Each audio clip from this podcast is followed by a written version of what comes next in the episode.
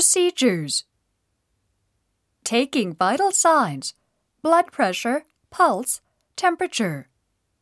Let's check your blood pressure. Please roll up your sleeve. Now I'm going to put the blood pressure cuff snugly around your upper arm, like this. Good.